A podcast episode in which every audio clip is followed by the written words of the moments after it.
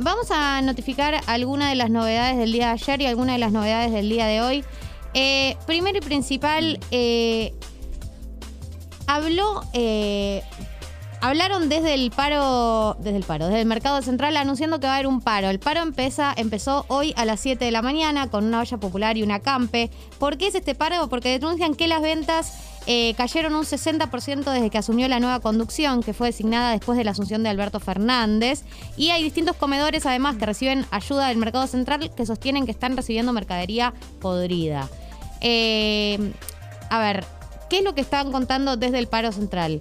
Eh, primero que el paro que están haciendo no debería tener impacto eh, en, digamos, a, las distintas eh, centrales a las que envían comida porque el mercado central em, empieza a funcionar a las 2 de la mañana y el paro es a las 7. Pero, eh, o sea, que la idea que no es que repercuta en el abastecimiento del conurbano de la ciudad, pero sí que el paro llegue, que el paro llegue en un contexto de que se entienda el reclamo de los comedores que estaban recibiendo ayuda del mercado central y ahora reciben comida en mal estado y de esta nueva conducción que comenzó después de la llegada de Alberto Fernández, que según eh, los varios integrantes y eh, vendedores, em, está inflando los precios alrededor de un 60% y eso hizo que las ventas cayeran. Así que ese es el motivo por el cual el mercado central eh, está haciendo un paro desde las 7 de la mañana del día de la fecha.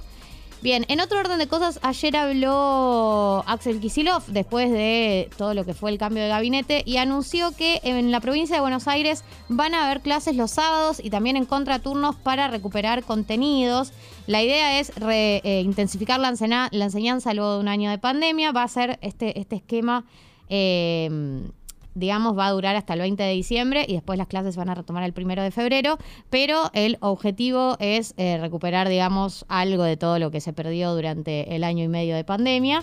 Eh, y eh, en principio es como un antecedente que em, está haciendo Provincia de Buenos Aires y que después cada provincia va a decir qué va a hacer. Hay que decir también que con respecto al tema de los anuncios que hizo Nación sobre la flexibilización de las restricciones, cada provincia decide de qué manera lo aplica, digamos. Si una provincia dice, bueno, yo quiero que el barbijo se siga utilizando eh, en mi ciudad o en mi localidad, lo puede hacer. Eso sigue siendo así, como siempre depende de los casos y depende de las decisiones que tome cada provincia. Sí, exacto.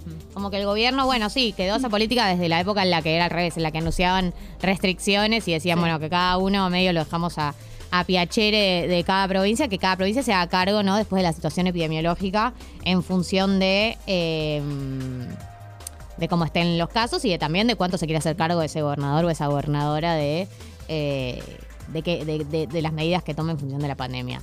Bien, eh, finalmente ayer se acordó el nuevo aumento del salario mínimo vital y móvil. Eh, que eh, va a tener un aumento en total del 52,7% entre el marzo del 2021 y marzo del 2022.